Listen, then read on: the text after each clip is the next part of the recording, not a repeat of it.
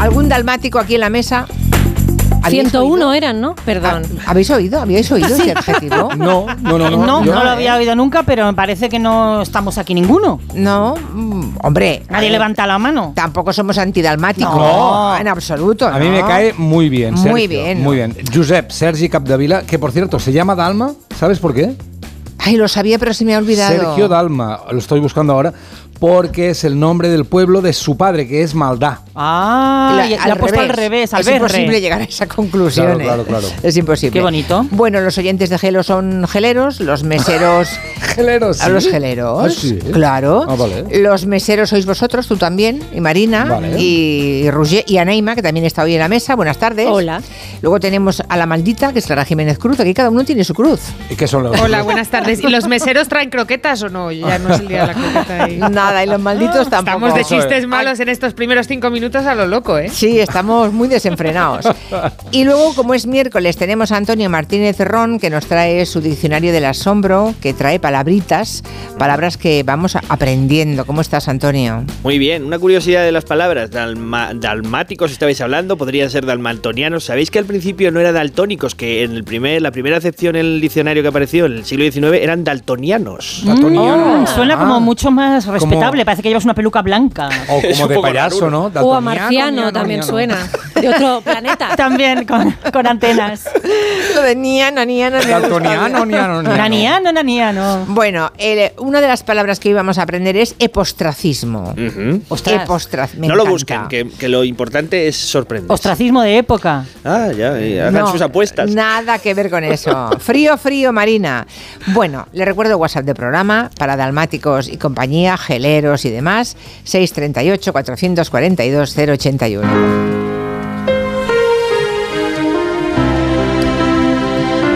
Como luego no se la vamos a poder poner, porque debe estar harto de esta canción, hemos pensado, pues arrancamos con Sergio Dalma y ponemos a bailar pegados con un par. Bailar de lejos no es bailar. ¿A que no os acordáis de en qué año representó a España en Eurovisión? No. En el 91. Mm, hubiera dicho ochenta y pico. Mm, 91. ¿Sabéis cómo quedamos? Bien. Muy bien. Cuarta posición. Y a dos metros de ti, bailando yo en el polo. Una sola vez. No solamente es la gran canción del karaoke. ¿Quién no ha cantado esta canción en algún karaoke? Pues alguien que la de, sí, la de novios que se han casado y han salido a bailar no el vals, sino esta canción. Ni lo sabéis, ¿eh? ¿Sí? ¡Hombre! Sin separar jamás tu cuerpo de mi cuerpo.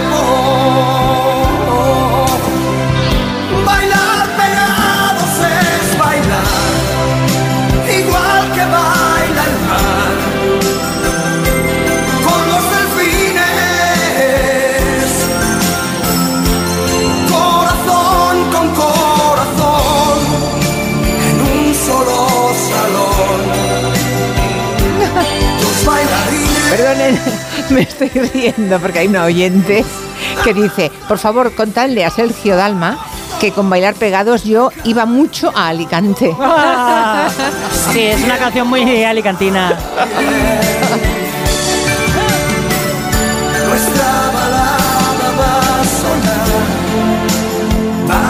No lo pillo.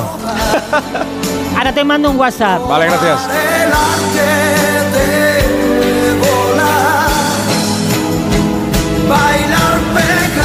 Vale, he buscado Sergios de foto. Hay fotos de Sergio Dalma. y Sí. est- está siempre, siempre guapo. Es como muy cansado estar así como guapo siempre, ¿no? Hombre, siempre... ¿Cuándo está mejor, ahora o antes? Hombre, antes, como todos. Mira ahora Pues cómo que tú está. estás mejor ahora cuando tenías 30 años. Pues claro. No, Perdón. no, no. Tú no has visto fotos mías antes, ¿eh? Yo creo que has ganado. Ay, Yo no te ay, conocía, Marina. pero vamos, que has ganado. Marina, tú también. Verás la música después. Te va pidiendo un beso a gritos. Pero de pedir un beso a gritos es bonito, ¿eh? Lo que me preocupa es, es- eh, siempre tiene como una carraspera, ¿no? No, no es una carraspera, es un estilo. Un una Halls. forma italianizante de cantar. Necesitas un Halls. Carraspera style. Pegados es bailar, igual que baila el mar, con los delfines. Bueno, vamos a seguir, aunque ya hay aquí, por ejemplo, un albañil con carrera que dice que él bailó efectivamente esa canción cuando se casó. Y Borja Terán, al que esperamos aquí dentro de un ratito, dice, ¿y cómo miraba de bien a cámara Sergio Dalma en Eurovisión? No te miraba a ti, Borja, ¿eh? Hoy buscamos a gente a la que le gusta contar todo lo que le rodea. Hay un tipo de personas que lo suman todo. Suman los números de las matrículas de los coches. Si suben una escalera van contando los peldaños, los pasos que dan en la, ca- en la calle mm, para cruzar un semáforo. O sea, hay gente muy pesada. Muy pesada. Yo le comentaba a Ani, vamos a hablar de gente que cuenta todo. Y dice, ay, sí, qué pesados, la gente que te cuenta lo que ha desayunado, lo que ha comido, lo que ha cenado. Digo que no, que hablo de la gente que cuenta con números. Que es un hábito que en dosis moderadas, bueno, pues puede ser un entretenimiento, ¿no? Vas en el coche venga a ver las matrículas, tal, vas contando cosas que ves. Pero claro, si es muy exagerado, se convierte en un trastorno, en un TOC que se llama aritmomanía. ¿Recordáis al conde Draco? En Barrios Sésamos que le sacaban punta a todo y a través de su obsesión por los números enseñaba a contar a los niños. Hola, ¿qué tal? Amigos míos, soy el conde Draco, el conde contador, el conde que está loco por contar. ¿Qué hay en la vida más hermoso que tocar notas? Pues más hermoso es eh, contarlas, claro. Dos, tres, cuatro, Recuerdo desbloqueado. Recuerdo desbloqueado, ¿verdad? Bueno, pues eh, hay un compositor que estaba obsesionado con los números que se llama Bruckner. Yo, como habéis hecho de mí un monstruo, pues este fin de semana fui a un al concierto del auditorio, me puse a leer la historia de este compositor, que se interpretaba el domingo una sinfonía suya, y leí que tenía esta manía, este por romántico del 19, era un fanático de los números. Thank you. Contaba los adoquines, los árboles, las ventanas de los edificios, los ladrillos de la pared. En una libreta, que además era muy católico, apuntaba los Padre Nuestros y Ave Marías que rezaba cada día. Ay, qué agotamiento. Bueno, bueno, claro, es que le impedía vivir con normalidad. Repasaba repetidamente sus composiciones, enumeraba los compases compulsivamente y hacía cambios que muchas veces eran innecesarios en sus obras solo para cumplir con cierto orden numérico que él se Oh, había wow. establecido. Bueno, hemos consultado con la psicóloga María Palau, que es experta en gestión de la ansiedad, miedos y TOC, y nos da algunos ejemplos de esto de la aritmomanía. Por ejemplo, contar los números de las matrículas, contar objetos, contar las baldosas de la habitación, eh, palabras, acciones, contar hasta un número antes de hacer algo, por ejemplo, contar hasta 30 antes de salir de casa. Eh, repetir una conducta un cierto número de veces, por ejemplo, eh, encender y apagar la luz tres veces, lavarme las manos cinco veces, Perdona Marina, pero eso de las matrículas es lo que hacíamos en las autopistas con la familia, con los Claro. padres, cuando nos aburríamos. Eso Sí. era un entretenimiento. Si bueno, haces pero es peligroso, no lo hagáis. No, porque luego mira... Mira lo que pasa. Bueno, de- depende, si luego no lo trasladas a cada instante de tu vida no pasa nada, porque Ah, todo, todos podemos tener manías y eso no significa que tengamos un trastorno. Esto era un poco Jack Nicholson en Mejor Imposible, Es ¿no? verdad, sí, algo verdad. parecido. Hay Con el interruptor se- de la luz, clic, clic, clic, clic. Claro, mm, a mí en una época de mi vida, por ejemplo, me pensaba, tengo que llegar al bordillo para cruzar con el pie derecho. O, ¿sabes? Y hacías un poco el chiquito. O un número par o un número impar, pero hay gente que lo lleva muchísimo Marina, más dices- lejos y, y evitan, por ejemplo, eh, dan un saltito con el, un número primo y cosas así. ¿Qué decía Roger? Perdona. No, que dices que era una época, pero es, es ahora, ¿no? Confiésalo. En una época que empezó hace mucho y todavía no ha acabado. Bueno, que cuando la cosa va más y se convierte en un problema, cuando limita tu vida. Las personas empiezan a dejar o a llegar tarde al trabajo porque los rituales de la mañana ocupan demasiado tiempo. Se puede empezar a dejar de salir con amigos porque se tiene miedo a que se den cuenta de que estás constantemente contándolo todo. Imagina el tiempo que se puede llegar a perder en una persona ¿no? que por la calle tiene que ir haciendo combinaciones o sumando las matrículas de todos los coches. Si haces un viaje, pues te Es horrible, entretienes, claro. pero claro, si es una necesidad, pues eh, se convierte en algo que, que de hecho se puede tratar y se puede vencer, ¿eh? Pero algo Y puede chungo. llegar a ser muy grave. A veces la gente utiliza las palabras con mucha alegría. Dice, es que tengo un TOC para decir que hace una cosa Claro, de forma compulsiva. maniática. Pero tenerlo, tenerlo de verdad Tenerlo es, muy grave, y ¿eh? hay, Sí, hay casos sí. muy graves en los que hay que hacer intervenciones. O sea, y Sí, también sí. se suele decir, por ejemplo, mi hija a veces lo dice ¿no? en esa generación, soy bipolar para decir que cambias de humor. Y no, ser bipolar Es otra otra cosa, historia. O claro. soy autista Mm. para decir que, que no te gusta hablar con Es la verdad, gente, pero ¿eh? es que no, Mm, Antes no se hablaba nunca de nada de esto y ahora se habla igual demasiado. No, Eh, de- no es que se hable no, demasiado. se la banaliza, ¿no? se, Se banaliza sí, porque Frivolizamos. A la ligera. Mm, Ese es el tema, sí, ese es el tema. Pero bueno, si tenemos, sin llegar al TOC, bueno, si llega al TOC, pues también nos lo pueden contar. Si tenemos entre los oyentes a, alguno de los que cuenta todo lo que le rodea, eh, o que disfrutan haciendo sumas, restas y multiplicaciones, pues que nos llamen, que nos lo cuenten en el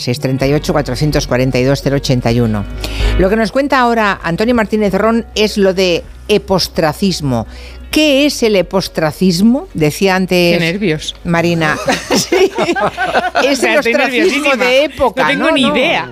Atención, que es muy interesante. Vais, vais a flipar bastante porque no le pega nada a este nombre. Es el juego de tirar una piedrecita plana sobre la superficie del agua y hacer que la ranita. que Venga ya, ¿tiene ese nombre? Venga, hombre. Sí, sí, Sí, se, ha llamado- sí. se llama Te lo has así. inventado. Mm, Podría ser, pero no. En este caso eh, está, eh, de- por definición de la RAE, esto lo he pillado de ellos, eh, dice, es uno de los nombres que recibe el juego consistente en lanzar piedras haciéndolas rebotar sobre la superficie del agua. Viene de epi, que significa sobre en griego, y ostraco, que eran unas conchas o trocitos de, de teja a veces, que eh, son precisamente los que explican la palabra ostracismo. Los tracos era la pieza sobre la que se escribía el nombre de las personas a las que se quería desterrar o lanzar a- a- o, o que no tuvieran presencia pública y por eso eh, viene de ahí ese nombre. Ostracismo, sin embargo, en el diccionario tal cual la, la- la palabra adecuada es hacer la cabrilla, ¿vale? Que no significa hacer be ni saltar por ahí, sino en tirar este, esta piedra para hacer los saltos.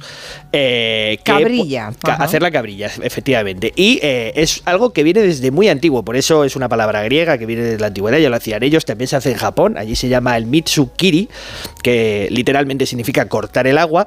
¿Y en cuántos saltitos de estos diríais así, os estoy poniendo a prueba hoy, que está el récord mundial de Oh, hacer la cabrilla? cómo eh? mola, a ver. ¿Qué, qué número diríais? Eh, Mm. 14. 14 es Ah. mucho, sí, sí, a ver qué más. Yo no digo nada porque lo sé, pero vais, pero vais cortos. Yo digo 34. ¡Hala! Yo nunca he hecho ni uno. Ah. Yo tampoco. Bueno, pues el récord lo tiene un tipo que se llama Kurt Mountain Man, que eso ya te da una pista de que Mountain debe, Man. debe estar el tío cuadradísimo. Hizo 88 saltitos de un Sí, lanzamiento. hombre, que no, que no. Te Qué lo juro, el, el 6 de septiembre de, de 2013. ¿En agua dulce o ¿Cómo era? ¿En qué lago? en eh, un lago inmenso. de- pues, en un sitio que, que sería amplio, era en Pensilvania, no conozco bien la región, pero vamos. Le dio a un señor que estaba allí con su hamaca el otro lado. Llegó a Canadá con los 88. Hay hay otro récord que es el de distancia. ¿Cuánto calculáis Claro. que se puede llegar con haciendo la ranita, eh? no tirando así a 50 150 metros. metros. Bueno, algo menos. 121 metros, lo hizo Douglas Isaacs. Este es el momento.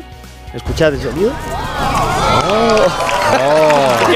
Os lo pongo sobre todo ¿eh? para sentirme Oh, bien, qué porque oigo aplausos y porque el vídeo está en YouTube si lo queréis buscar. Se llama Dougie Isaacs. El, el- A mí si alguien ver, me sí. dice que se le da muy bien el epostracismo, mm, siento miedo. Te postras ante él.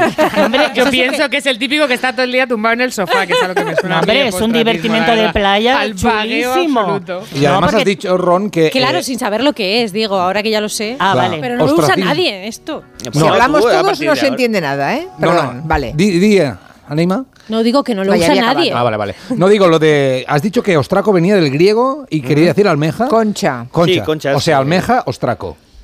sí, sí, tiene que ver con las almejas. Vale. Y Claro. en otros lugares tenía otro nombre. Por ejemplo, en, en Siracusa, que tenía el nombre de petalismo. En Siracusa, en Sicilia, se llama petalismo, pero no por pétalos, sino por las hojas de olivo.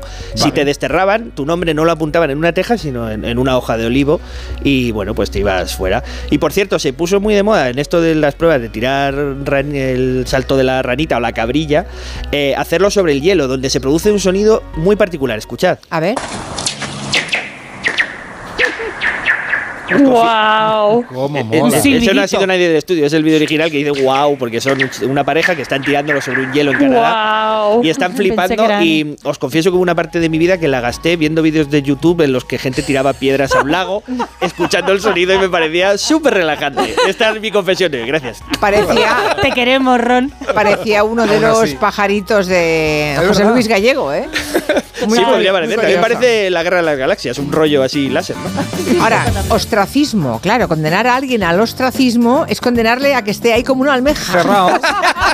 Como un ostraco. O sea, me importas menos que una concha, ¿eh? Metido en un ostraco. Es fantástico, a ver qué nos cuentan. Hola, me identifico como contadora de cosas.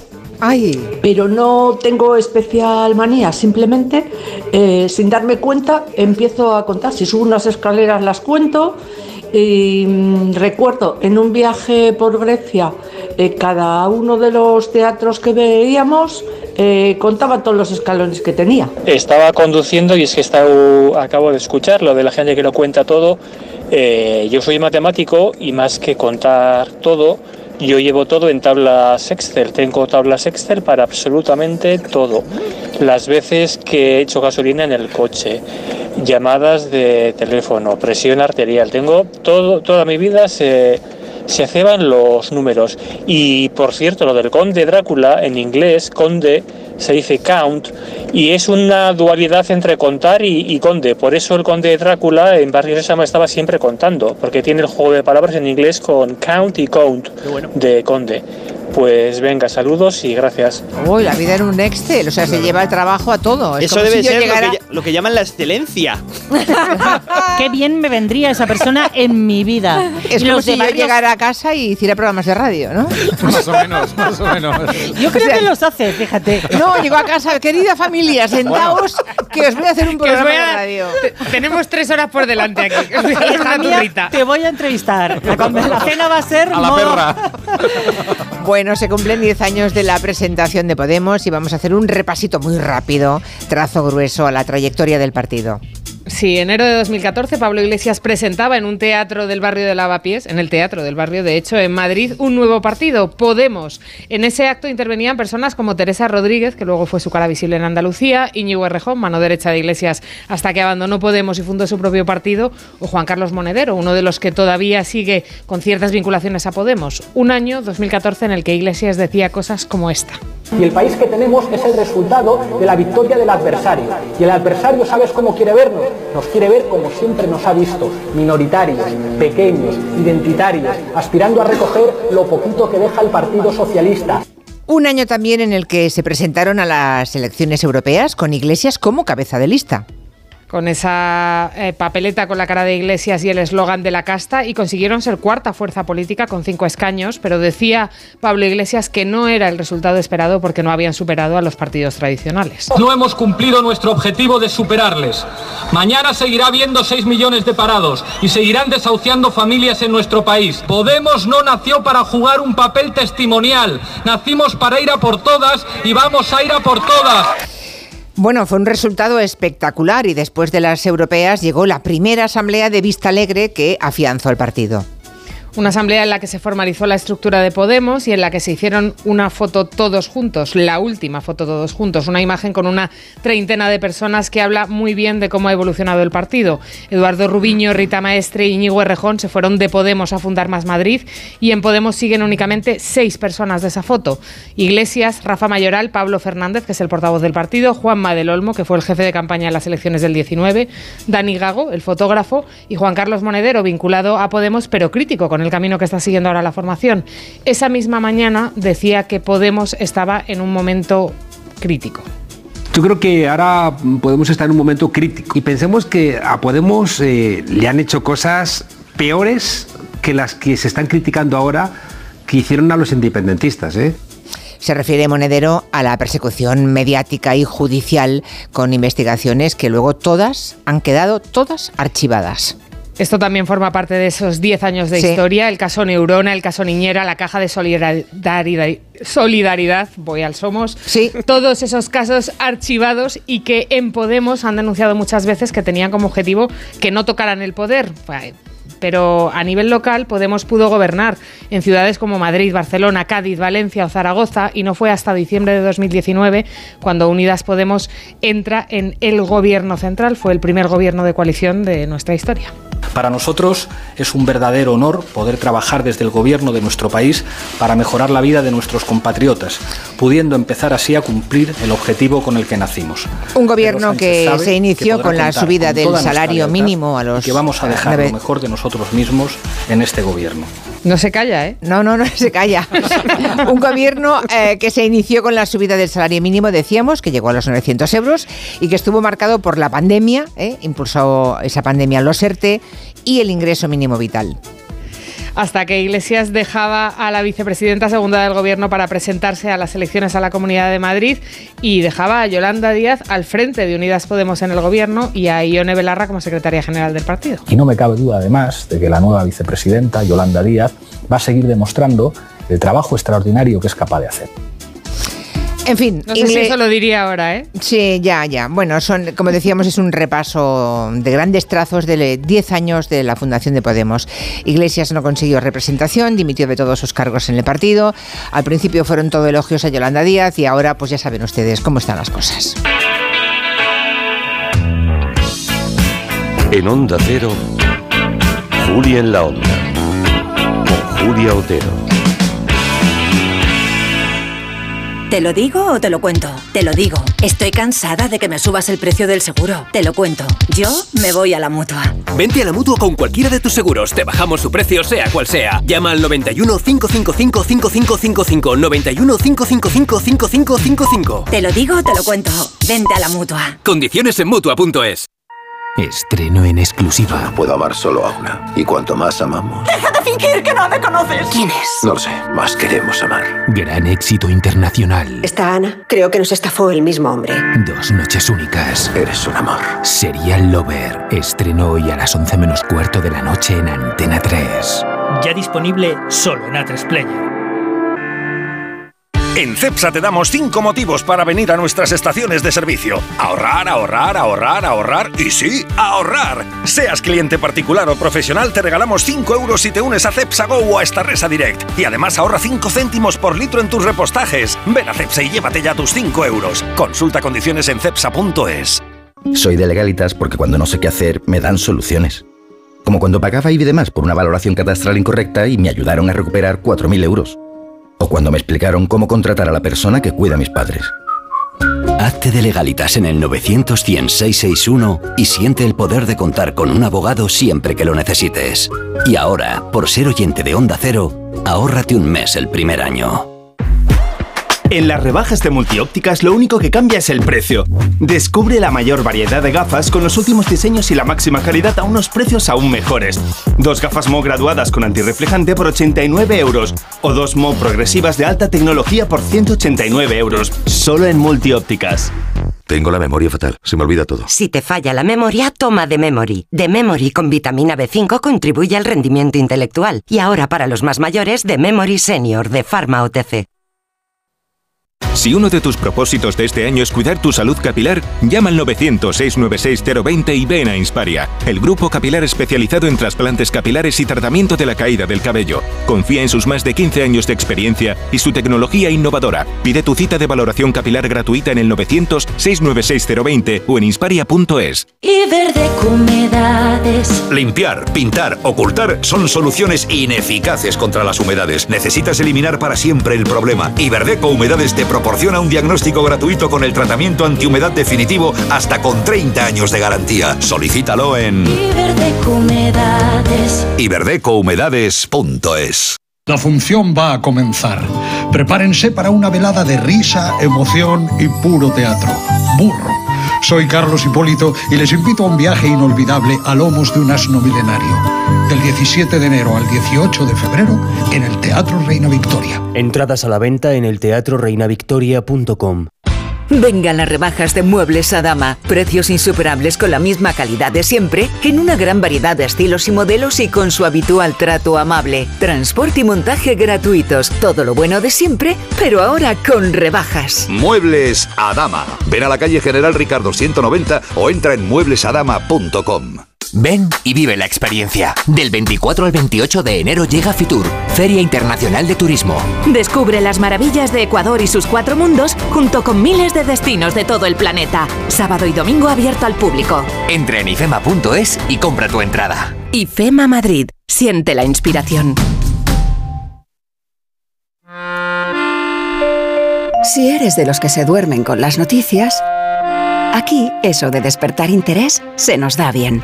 Nos acompaña Pedro Sánchez. He tratado siempre de, de cumplir con mi palabra. ¿Y por qué nos ha mentido tanto entonces, presidente? Señor Núñez Feijóo, buenos días. ¿Está usted insinuando que la dirección de correos ha tenido algún interés en que no se repartieran a tiempo los votos por correo? Pocos se atreven a preguntar lo que todos queremos saber, pero en Onda Cero contamos con más de uno. Si escuchar lo mismo de siempre te cansa, despiértate con Alsina. Más de uno con Carlos Alsina. De lunes a viernes desde las 6 y siempre que quieras en la web y en la app. Onda Cero, tu radio. Pues pon la alarma, haz el café, date una ducha, vístete, coge el bus, espera, sigue esperando, anda hasta el trabajo, trabaja, mira el reloj, trabaja un poco más. Si a ti también se te hacen largas las mañanas, Elena Gijón te la resume. Noticias Mediodía. El mejor resumen de la actualidad matinal con conexiones en todos los lugares donde se producen las noticias. De lunes a viernes a las 2 de la tarde y siempre que quieras en la web y en la app.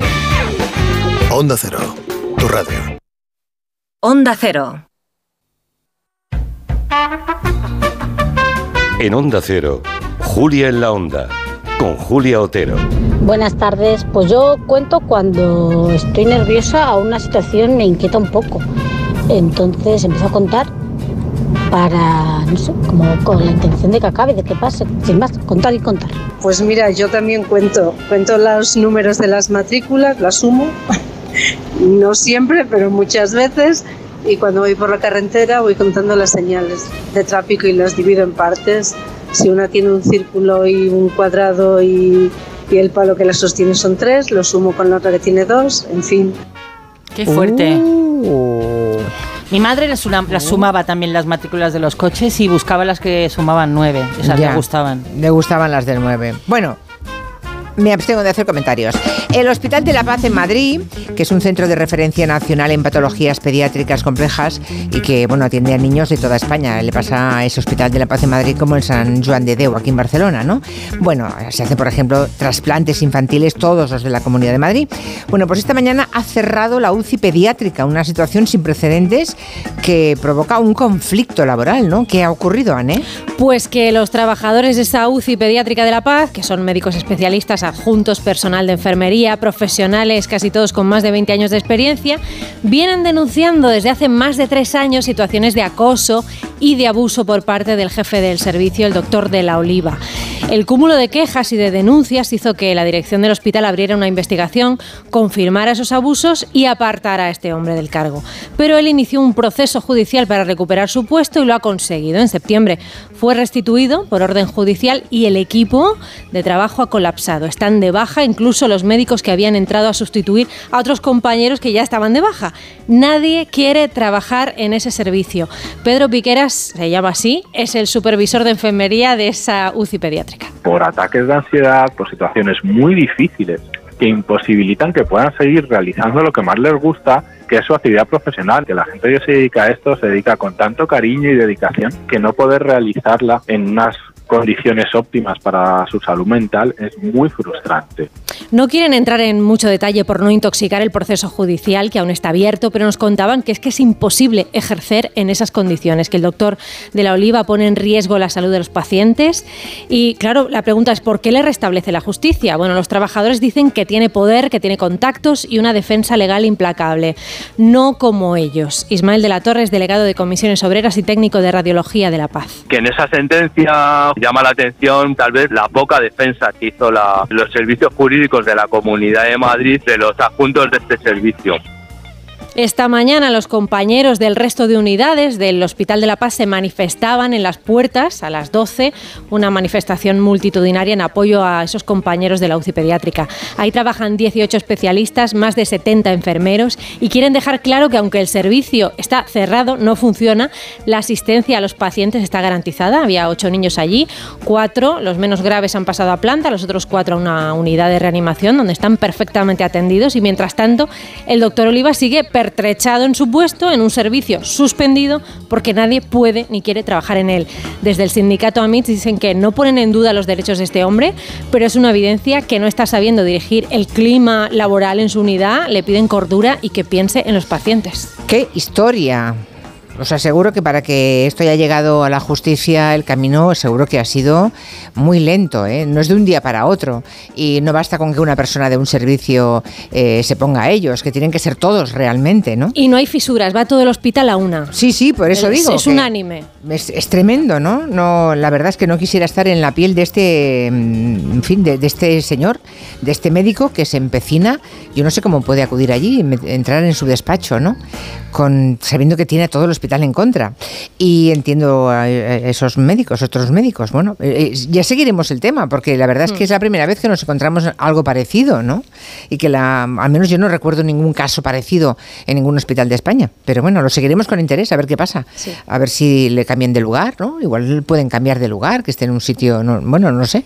Lo seguiremos con interés. Vamos a ver qué palabra aprendemos más. Por ejemplo, gastrolito. ¿Qué es un gastrolito? Bueno, eh, se puede deducir del griego gaster estómago, litos piedra, eh, es las, son las pequeñas piedras que son ingeridas por animales, especialmente por las aves, que sabéis que tienen las mollejas que les ayudan a triturar el alimento, comen, eh, eh, ingieren tierra y piedras para este objetivo. De hecho, eso se llama geofagia y no solo lo hacen los animales, también hay algunos seres humanos que, que tienen esta práctica y comen, se llevan tierra a la boca. Y eh, bueno, eh, lo interesante del término gastrolito... Bueno, lo los bebés ponen una cara muy rara. Aquí Rusia de gracia. ¿Pero quién come piedras? No, hombre, piedras, Antonio. piedra o tierra. Cuando ¿no? alguien lo hace por eh, un comportamiento patológico, se le llama Ah, geofagia vale. también. Sí, no es, los no niños- es, los eh, niños pequeños, el menú de un restaurante. Yo digamos. iba detrás de mi hija que se iba a todas las macetas. Claro, claro. Claro, todos los niños se meten tierra en la boca. Bueno, el término gastrolito a mí me enamora por una historia particular y es que se han encontrado algunas de estas piedras que tienen una mm, forma muy particular, son como cantos rodados muy lisitos por fuera, por eh, que han sido mode- modeladas o gastadas por los jugos gástricos y se han encontrado algunas que se asocian a los dinosaurios, se encuentran junto a sus restos, pero en algún caso incluso, y se contaba hace dos o tres años en un estudio científico, se ha podido utilizar para eh, tener información sobre cómo viajaban los dinosaurios, porque aparecen determinadas piedras, esto fue al sur de Wisconsin, asociadas a los restos de unos dinosaurios, que pertenecen a una formación eh, rocosa muy precisa, donde esa roca no está en todas partes, está solo allí. Aparecen a otros mil kilómetros y los científicos, además también así redondeaditas, creen que es la primera prueba de los viajes, de los grandes viajes que podían estar haciendo estos animales, hasta mil kilómetros, con lo grandes que eran. ¿no? Curioso. Eh, las pie- de las piedras que se calcifican dentro de los seres vivos, podría estaros hablando hoy toda, todo el programa. Un ejemplo, el lápiz alecto- alectorius o alectoria, eh, como lo conocían los romanos, era una piedra que se formaba en, las mollejas de los gallos y que se utilizaba como una especie de, de piedra talismán para leer el futuro, para hacer magia como amuleto y eh, era precisamente eso, un gastrolito de alguna manera.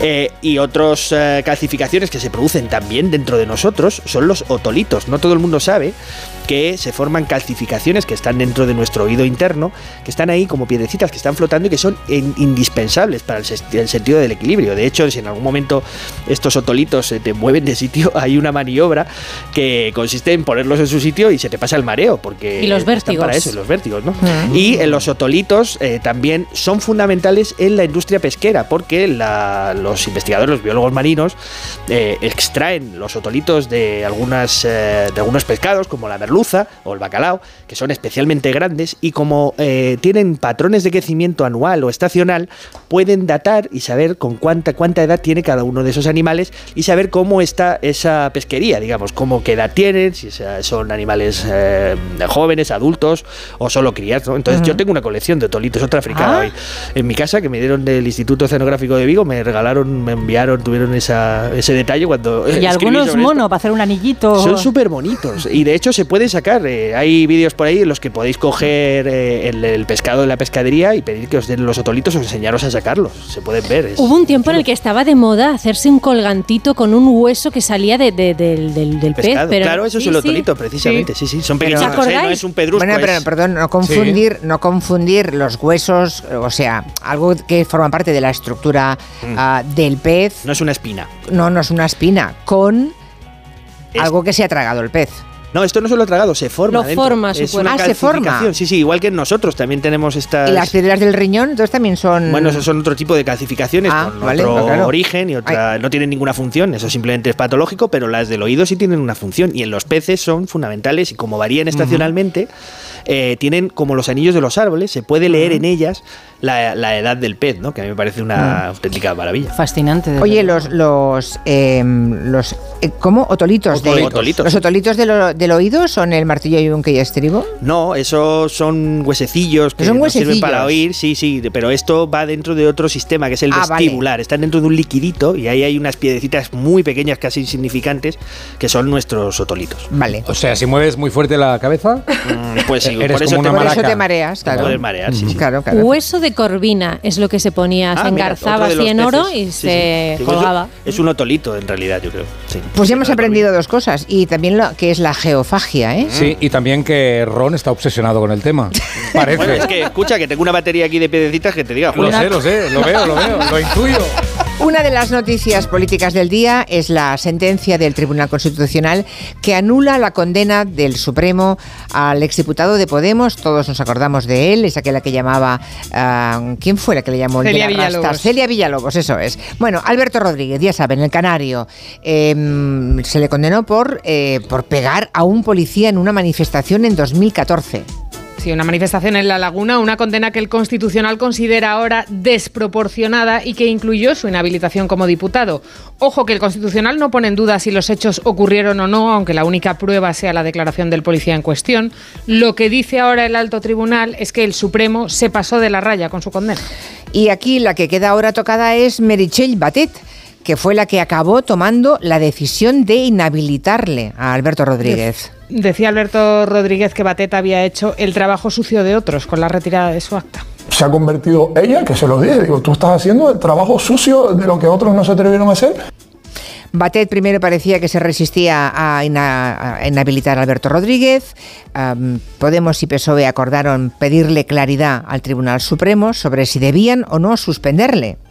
Cuando emitió el Supremo esa sentencia, lo que recibió Batet fue un escrito del presidente de la Sala Segunda del Tribunal Supremo, Manuel Marchena, en el que le recordaba que Rodríguez había sido condenado a cárcel e inhabilitación y de hecho Batet sufrió muchas presiones. No, no le dio el Supremo una respuesta directa de sí hazlo, sino que le dijeron, bueno, esto es lo que ha ocurrido, tú verás lo que haces.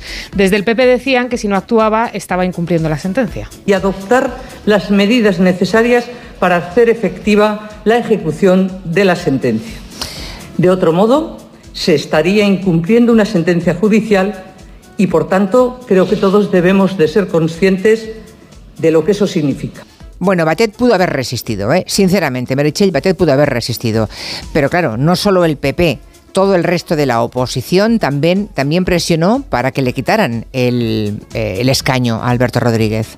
Vox la señaló y desde Ciudadanos decían que era un espectáculo de Batet todo lamentar eh, el espectáculo que acabamos de presenciar por parte de la presidenta del gobierno, ¿no? Yo, perdón, la presidenta de, de- de las Cortes, ¿no? La presidenta de la Cámara. La verdad es que es algo absolutamente inconcebible y que yo creo difícil de explicar a los ciudadanos cómo precisamente la presidenta, ante un requerimiento directo y una aclaración en el día de ayer del Tribunal Supremo, pues todavía somete a esta Cámara al estrés de no tener una decisión clara Bueno, pues ese espectáculo del que hablaba Ciudadanos ahora se ha convertido en auténtico esperpento, porque ahora hay esa sentencia del Tribunal Constitucional que da la razón a Alberto Rodríguez. Lo que pasa es lo de siempre, que el mal ya está hecho y ahora no tiene remedio, no tiene reparación.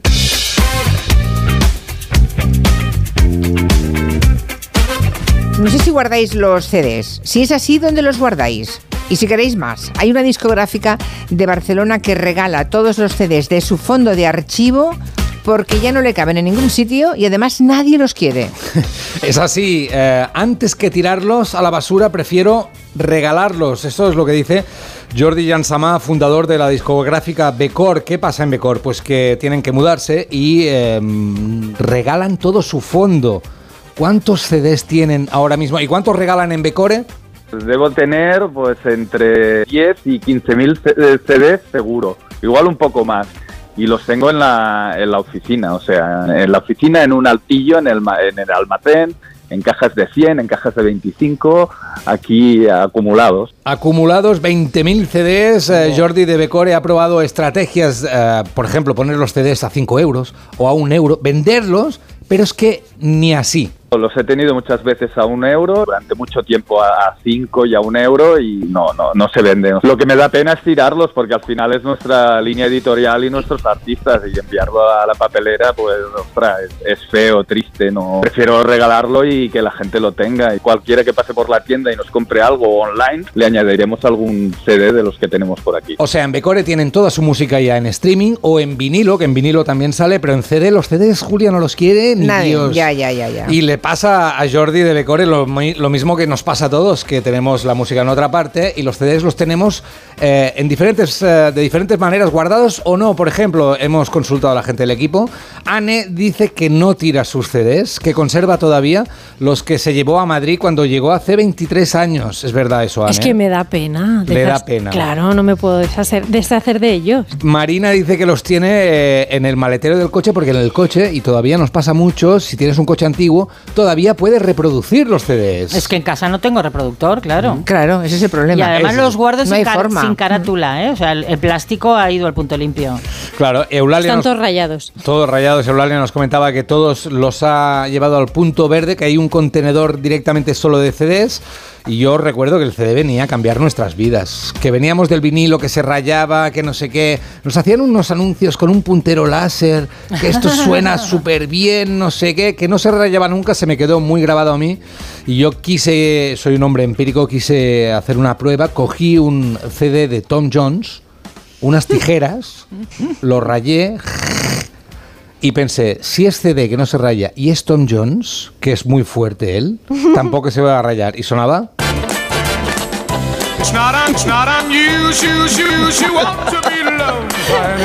La prueba que el CD era una mierda, ¿eh? que además era muy cara, que nos lo ponían carísimo y que al final ha sido una gran estafa. No sé si conserváis los CDs, si algún Alguno día hay por ahí. va a volver el CD o no. No.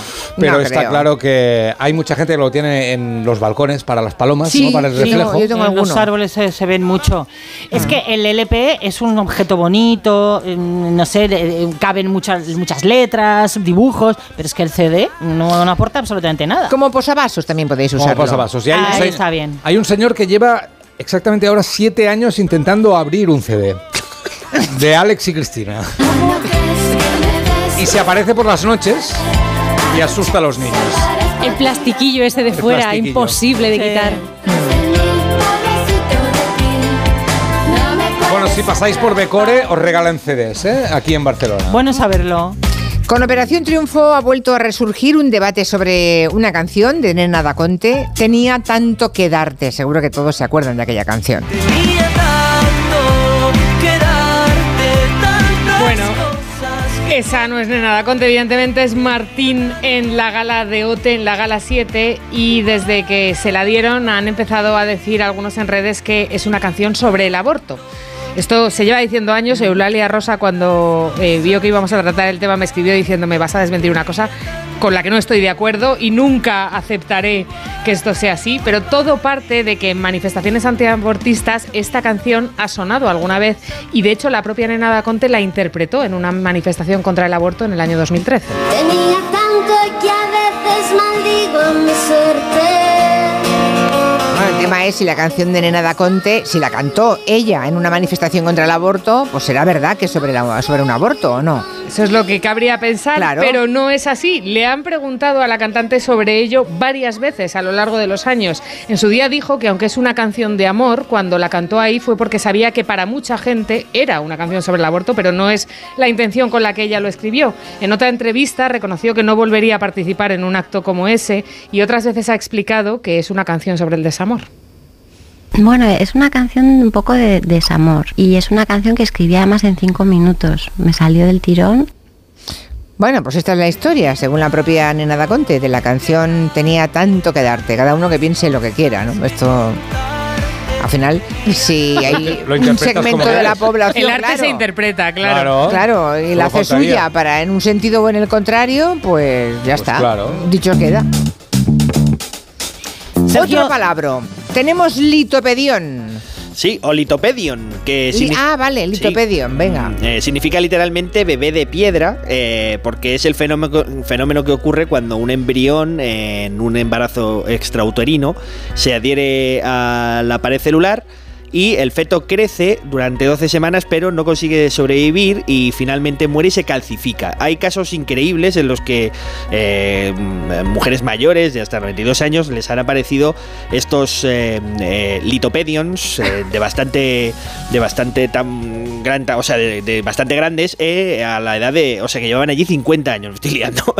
y, y- A ver, céntrate, Antonio Martínez de Ron. cabeza, de cabeza. Céntrate, céntrate. Se trata de un embarazo es. ectópico fuera de las trompas, Ole. ¿de acuerdo? Y fuera del útero, se llama ectópico o extrauterino, que es un tipo de embarazo que no puede ir adelante, no puede prosperar. Eso a es. veces, casi siempre las mujeres se dan cuenta porque es doloroso, y otras puede quedar ahí porque no, en fin, nadie se percató de eso. Y al cabo de muchos años alguien lo encuentra. Eso, eh, ese, eh, digamos, ese feto que está casi calcificado es a lo que se llama litopedión. Qué maravilla, Julia, ¿puedes hacer mi sección tú? bueno, y la otra, que, se parece mm, el concepto, pero a veces se confunde, pero no es lo mismo, es un, un fenómeno que se llama fetus infetu, que es una anomalía muy poco frecuente en el que eh, dentro de un, o bien la madre, o bien dentro de un hermano gemelo, uno de los dos, el feto, sigue creciendo eh, una, como malformación, no se desarrolla y al cabo de muchos años se descubre. A veces se confunde con un tumor porque ahí hay un tejido que está creciendo, a veces tiene la forma de un huevo de gallina y está ese tejido, digamos, parasitando al hospedador, que es la persona que tiene ese fetus infetu. A veces puede llegar a poner en riesgo la vida de la persona y hay que extraerlo porque, pues eso, podría, podría peligrar su salud. Desde luego es feo, litopedión, ¿eh? Es feo, Es sí, feo, sí. el Pues- nombre, hay nombres pues, que son horrendos. Perdona, ¿eh? se lo voy a poner a mi hijo. ¿no? Litopedion, venga, a los deberes.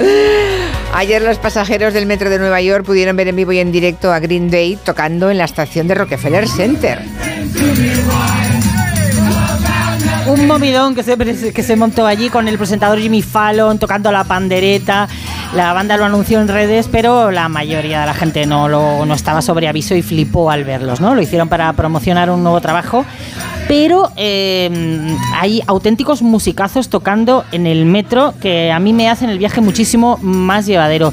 También hay gente a la que habría que darle un toque por los temas que repiten hasta la saciedad, ¿no? Y hemos decidido, Nuria Torreblanca y yo, vengarnos un poco de vosotros y meteros en la cabeza para que no podáis deshaceros de ellas algunos de los hits de los suburbanos. Por ejemplo, este. Despacito. ¡No! Interpretado con flautas, con flautas dulces, con flautas eh, mm, de estas como indias, bueno, de todo. De otros sabores. De todo tipo. Otro clásico es Melendi. Porque te quiero como el mar. Quiere un pez que nada Esto te lo cantan a las 8 de la mañana en tribunal y no te lo quitas en todo el día. Y a raíz de la- del éxito de la Casa de Papel, taladros de suburbano, Bella Chao. Una mattina mi sono alzato.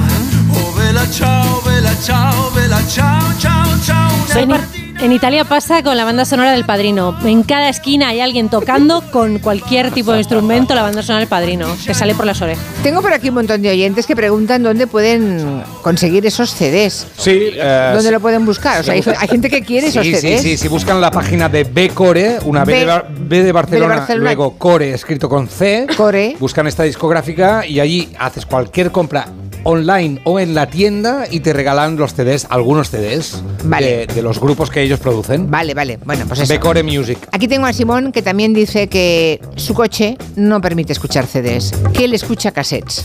Hombre, Hay un Oh, oyente. mira, uno me ha ganado. Por favor, un oyente que puede escuchar cassettes en el coche. ¿Es de frontal extraíble? claro, sí. Seguramente. Y hay gente que todavía tiene cassette enganchado allí y siempre escucha, eh, yo qué sé, los tres suramericanos desde el año 78. Los ¿Por qué chistes no de puedes. Sacarlo? Claro, O Junco. Por ce- tieno- tengo a Sergio Dalma mirándote. Desde Sí. hace rato he cogido la foto de Has Eurovisión. cogido la foto de Eurovisión. Eso Sí. que decía Borja Terán de Sí. las miradas a cámara. Sí, sí. Tengo ganas de besar. Bueno, nos vamos a guardar una expresión que está muy de moda para mañana, porque hoy no tenemos tiempo. Mañana empezamos con esto, ¿eh? Joder. Yo lo dejo, sí, Pues es fuerte, ¿eh? sí, yo lo dejo ahí puesto para que vayan ustedes pensando y vayan recopilando expresiones que están de moda últimamente. Esta es muy ordinaria, lo siento. Voy a decirla para... para, Sí. ¿eh? Los que tengan hijos en casa, jóvenes adolescentes, puede que ya lo hayan oído. Mucha gente, la gente que no tenga ningún joven cerca, tampoco. La expresión es sirviendo coño. Coño, Tal cual. tal cual. Por lo visto significa un montón de cosas que... Y, y buenas, y buenas. Sí, sí, y buenas. En principio buenas. Pero vamos, que Sirviendo, coño. es una cosa muy rara, ¿no? Y da como... mm, Suena un poquito... repelús, ¿eh? Bueno, mañana... Y las- La siguiente entrega será la de por el culo, ¿no? Entiendo. Ah, Esa Está, está- ponemos. está- está en la lista. ¿También está muy de sí. moda? Y también Sí. es positivo. Ah, también sí. ¿Te das A mí sirviendo coño me suena al tenis. Ya, pues no. es otra cosa. Servicio para Federer. Bueno, que sepáis que mañana los oyentes, los que estéis a cabo de la calle, mañana nos seguís en de- la hora de la mesa de redacción de 3 a 4 y hablamos de esto. Y haced acopio, por favor, ir apuntando palabras que no entendéis, que dicen los más los jóvenes de la casa. Y entonces lo, preguntáis y aquí en voz alta intentamos responder los que sepáis. Yo no tengo ni idea. Yo en Que vida Julia haría- Otero sirve coño, hombre. No, yo no. Sí, sí, sí. Sí, que es bueno, Julia, es bueno, Sí, es bueno. sí, sí. Bueno, pues mañana veremos qué significa, pero que se ha puesto de moda, que lo sepan ustedes, que si lo dice su hijo pequeño o su hija, no dice lo que usted está pensando, que es otra cosa. Que está hablando bien, está hablando bien. Vale, no, bien, no, A ver, habla fatal. bueno, bien, no, Suena bueno, espantoso, ¿eh? Y no es un tenista, ¿no? No, Vale. En plan. En plan. Mañana en plan lo hacemos, ¿vale? Vale, adiós. Antonio Martínez Ron, hasta, hasta la semana que viene. Venga, chao. Clara, hasta mañana. Adiós. Que vamos a volver a servir bulos y temas. Ahora les dejamos con las noticias y a la vuelta tenemos orden mundial como todos los miércoles. Y luego, por cierto, viene la vicepresidenta tercera y ministra de Cuestiones Ecológicas y eh, Medioambientales, la ministra Teresa Rivera.